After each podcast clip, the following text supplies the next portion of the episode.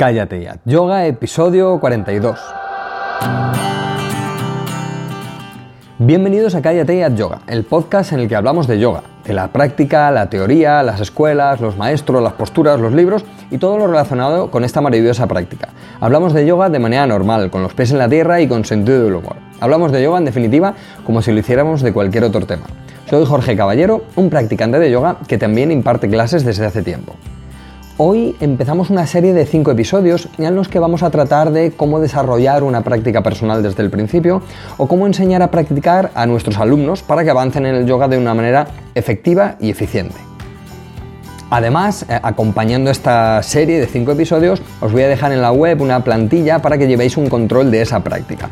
La plantilla te permite tener en cuenta el tipo de serie que vas a hacer, el objetivo, las posturas preparativas, eh, un bloque central de asanas, la vuelta a la normalidad y las repeticiones. Pero antes eh, quiero recordaros, como siempre, que visitéis la sala de práctica eh, de callateyoga.com, ya que tenemos, bueno, pues tenemos de todo. Tenemos eh, muchas secciones, tenemos las lecciones, clases de una hora y media de duración, que empezamos desde el principio viendo cómo se practica yoga, las rutinas, prácticas más cortitas de 15, 30, 45 minutos para diferentes momentos del día monográficos en los que ponemos el foco en una lesión o similar y nos centramos en ella.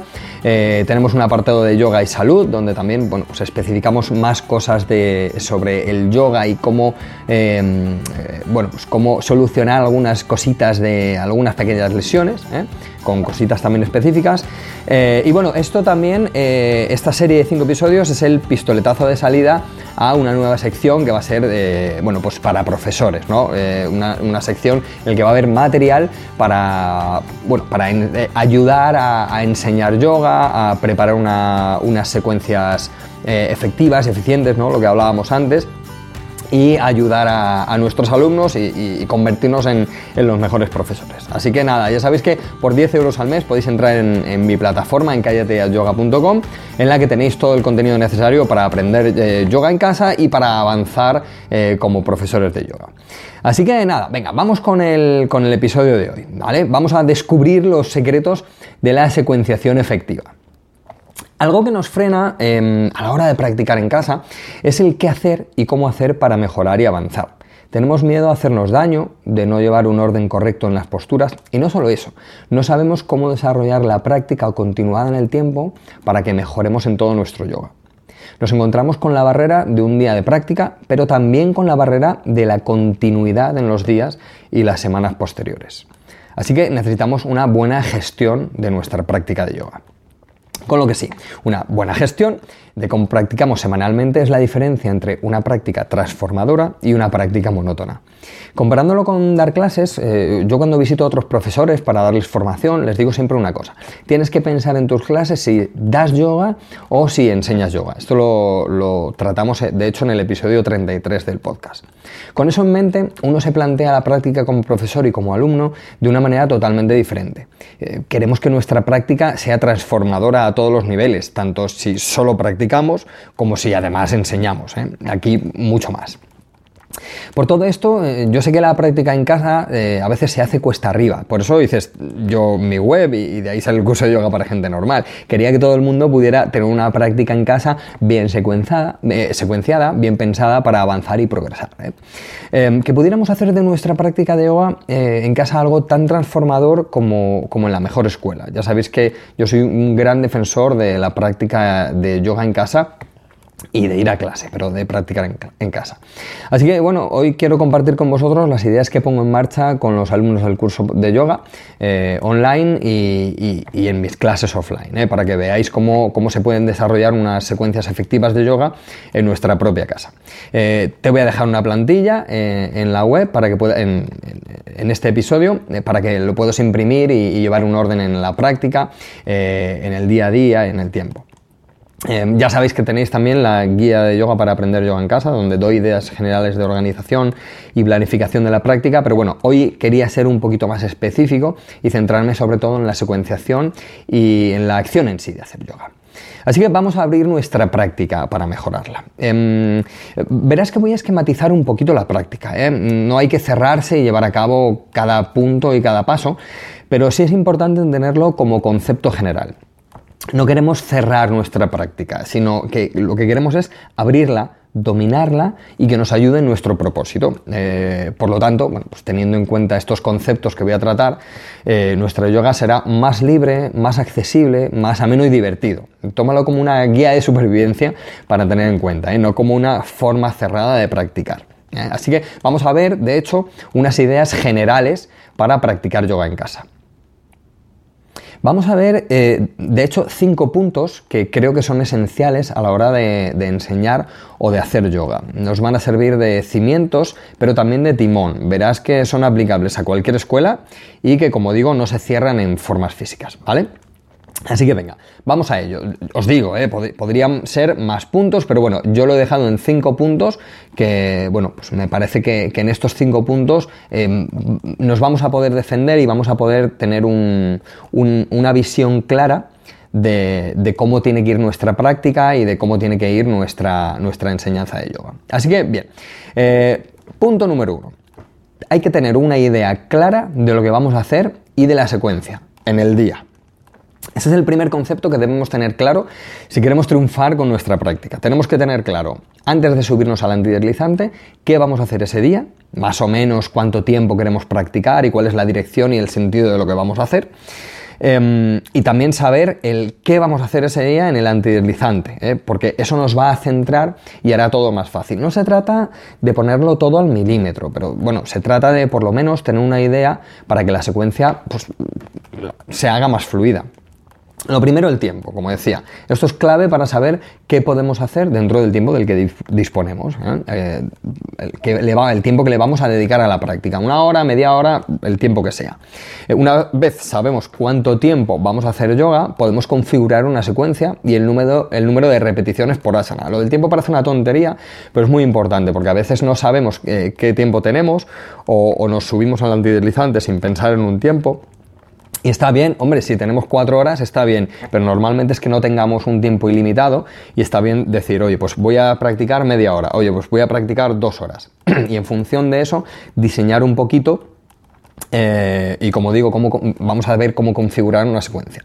Em, para ello, bueno, pues podemos tener un concepto general o una secuencia clara. Eh, no un despliegue paso a paso, como digo, pero sí las posturas. Verás que en la plantilla em, hay un apartado con el tipo de secuencia. Por ejemplo, asanas de flexión hacia adelante. Y otro apartado para el objetivo. Por ejemplo, ser dentro de esa secuencia de asanas hacia adelante, ser capaz de estirar muy bien la zona lumbar antes de ir hacia, adelante. Que esto además es muy importante, por otro lado.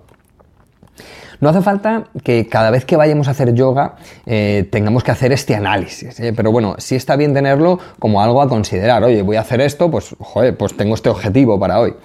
Eh, entonces, una vez que tenemos claro lo que vamos a hacer, diseñamos cómo lo vamos a hacer, es decir, qué posturas vamos a hacer para alcanzar ese objetivo. Empezamos con posturas preparativas, luego hacemos unas asanas de pie, por ejemplo, para calentar el tronco, y luego ya pasamos a lo que nos ocupa que en este caso eran las posturas hacia adelante. Así que en la, plantilla eh, podríamos poner algo así como posturas hacia adelante, quiero, el objetivo es estirar mucho la lumbar y luego las posturas que vamos a hacer. Esto nos va a llevar 5 minutos, pero bueno, nos va a permitir que luego practiquemos sin distracciones y de una manera muy fluida, muy enfocada. Eh, o por lo menos si, si no lo apuntamos todo al detalle, tener, por ejemplo, oye, pues quiero hacer Dandasana, quiero hacer Paschimottanasana y algo que me lleve a esto, como por ejemplo tener bien estiradas las piernas y estirar mucho la lumbar. Bueno, pues eso lo escribimos un momento, hacemos un, ponemos un esquema de unas cuantas posturas y entonces luego ya la práctica va a ser mucho más fluida al tener un objetivo y un enfoque. Segundo punto. Eh, debemos pensar en los conceptos clave para avanzar en la práctica. Para mí, el concepto mm, clave más importante es qué posturas nos ayudan a qué otras posturas. Eh, conocer cuáles son las asanas que permiten avanzar en nuestra práctica es vital para avanzar. De hecho, a esto le vamos a dedicar las demás partes de esta serie de entradas. ¿eh? Por ejemplo, es muy difícil conocer los mecanismos de las posturas hacia adelante que decíamos antes si no hemos comprendido cómo funcionan las piernas en las posturas de pie. Es muy difícil y arriesgado hacer asanas, asanas invertidas sin antes dominar por completo los gestos de la cintura escapular. Además, y como verás que indico en la plantilla, hay que practicar siguiendo un orden claro de asanas preparativas, bloque central, una vuelta a la normalidad que permitirá que la práctica vaya de menos a más, y de más a menos. De, hecho, es de relevante importancia, sobre todo al hacer eh, posturas invertidas, vuelta a la normalidad. Y bueno, y luego el momento de calma. Por lo tanto, debemos tener en cuenta cuál es la dirección que tienen que tomar nuestras secuencias. No podemos hacer, eh, no podemos empezar a hacer Paschimottanasana, seguir con Brixasana y luego acabar, por ejemplo, con Sirsasana. Eh, ya, ya, os digo, en el segundo volumen de esta serie vamos a hablar más sobre este concepto y de cómo avanzar y con qué asanas avanzar. Tercero, debemos diseñar un objetivo claro a medio plazo, ¿eh? o sea, la secuenciación a una semana o a un mes vista. Antes hablábamos del día a día, pero tan importante como nuestro día de práctica son los días siguientes o las semanas siguientes. Esto está ligado directamente al paso anterior. Supongamos que practicamos todos los días o todas las semanas. Si el primer día o la primera semana hacemos posturas de pie, el segundo sería indicado que hiciéramos asanas hacia adelante para continuar con torsiones otro día, extensiones hacia atrás, invertidas y demás. Esto hace que el primer punto que hablábamos antes tome especial importancia, porque llevar un registro de nuestra práctica nos aclara el camino por el que vamos y nos transforma nuestro yoga y nuestro cuerpo. Evidentemente, los alumnos del curso de yoga para gente normal ni, necesitan esta plantilla porque van siguiendo las lecciones que están programadas de esta manera. Em, y sé lo que estás pensando. Si un día posturas de pie, ¿no puedo hacer invertidas? Sí, claro que puedes. Pero hablamos de la dirección general de la secuencia, ¿eh? no del conjunto de todas las posturas. Así que presta atención a lo que vas haciendo porque es la mejor manera de aprender y de avanzar. ¿eh? Como digo en el curso de yoga, esto, esto lo vemos en detalle con el foco de la, sección, de la lección, la lección y, demás. ¿eh? Ahí meto la cuña publicitaria porque si no... Así que, bueno, eh, y además eh, lo digo porque si no quieres llevar un control exhaustivo, al menos ten claro lo que vas haciendo en el día o en la semana, porque si no te vas a estancar eh, y vas a estancar también a tus alumnos. en todas las disciplinas que conozco, conozco a muchos profesores de muchas cosas, no solo de yoga, de muchísimas cosas y los mejores profesores y practicantes son y los que destacan ¿eh? por encima de los demás son siempre, siempre, siempre, nunca falla los que llevan una mayor planificación y un mayor control de la práctica. Como digo, ¿eh? no eh, control, organización, planificación no tienen que sonar a, algo estresante de voy a hacer yoga y tengo que planificar. No, es simplemente pues, darle un, sentido, un sentido a nuestra práctica para avanzar. Cuarto punto, eh, hay que potenciar más lo que más nos cueste, eh, al margen de la sesión. Así que eso, pues al margen de la secuencia, la dirección de esta y el sentido que le demos en el tiempo, algo muy común y, que hay que hacer es eh, potenciar esas cosas que, que, más nos limitan. En mi caso particular, por ejemplo, son las piernas y el pecho. Así que aunque haga una sesión de posturas hacia adelante, por seguir con el ejemplo, en las posturas preparativas siempre le voy a dedicar un tiempo específico a estirar un poco más las piernas y abrir el pecho. Como digo, esto de manera específica, ¿eh?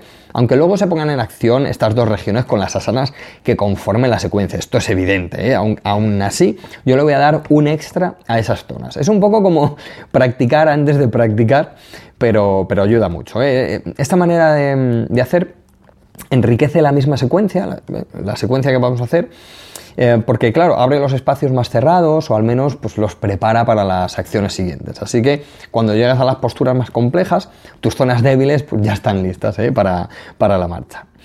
Punto 5. Em, ver secuencias, mirar secuencias de otros profesores, practicarlas y analizarlas. Sobre todo si somos profesores, hay que hacer esto es importantísimo que mm, miremos secuencias de, varios profesores, que pensemos en esa secuencia, que la analicemos bien, que la pongamos en práctica también. Tanto si eres alumno como profesor, esto te va a dar una dimensión del yoga en general que va a ayudarte a abrir la manera de secuenciar y a que no te estanques. Visita webs, eh, vea clases presenciales con, todos los profes que puedas. Intenta sacarle la esencia a lo que mm, están enseñando para aplicarlo en tus propias secuencias, ¿eh? en pensar por qué están haciendo lo que están haciendo, porque a, lo mejor difiere de lo, que, de lo que a ti te han enseñado. ¿eh? Si tenemos claros los conceptos de dirección y sentido para avanzar que decíamos antes y le sumamos esto para ordenar de alguna manera lo que aprendemos, seremos invencibles en nuestro, en nuestro camino de yoga. Así que nada, te voy a dejar en la web la plantilla para el diseño de una, de una sesión de, yoga. Verás que es muy sencilla.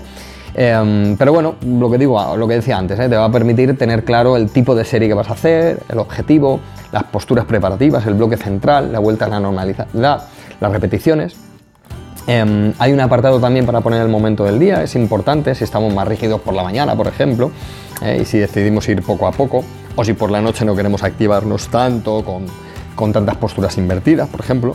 Y además te dejo un recuadro también en, la plantilla eh, para que pongas tu, propio gurujin, eh, para que dibujes tu, muñequito si, si, no te sabes el nombre. Así que nada, en el siguiente post o en el siguiente episodio vamos a hablar de cómo empezar y seguir y cuáles son las, las secuencias y posturas que debemos aprender y perfeccionar antes de pasar al siguiente bloque de posturas. Y bueno, os voy a dejar también en la web algunas, algunas ideas generales, algunas secuencias para que, para, bueno, pues para que tengáis eh, de dónde coger y, empezar a practicar. ¿eh? Eh, es, falta que, es cierto que a veces nos falta motivación, nos falta inspiración y nos falta fuerza de voluntad para practicar en casa, así que también eh, añadido a, este episodio os voy a dejar unos cuantos episodios en los que hemos hablado bueno, pues de los beneficios del yoga, del doctor Timothy McCall, eh, de los beneficios para el sistema nervioso, para la estructura, para las funciones corporales y demás. Así que nada, espero que me sigas acompañando en este pequeño y humilde viaje de yoga y que podamos seguir aprendiendo todos juntos, porque al final ese es el objetivo del yoga y de la vida. Eh, os espero en los comentarios de la web y os animo a, os animo a apuntaros al curso de yoga para gente normal y empecéis a practicar yoga en casa con esta pequeña comunidad de yogis y yoginis normales que estamos haciendo poco a poco en callateyatyoga.com. Nos escuchamos en el próximo episodio. Es todo por hoy. Ariom Tatsat.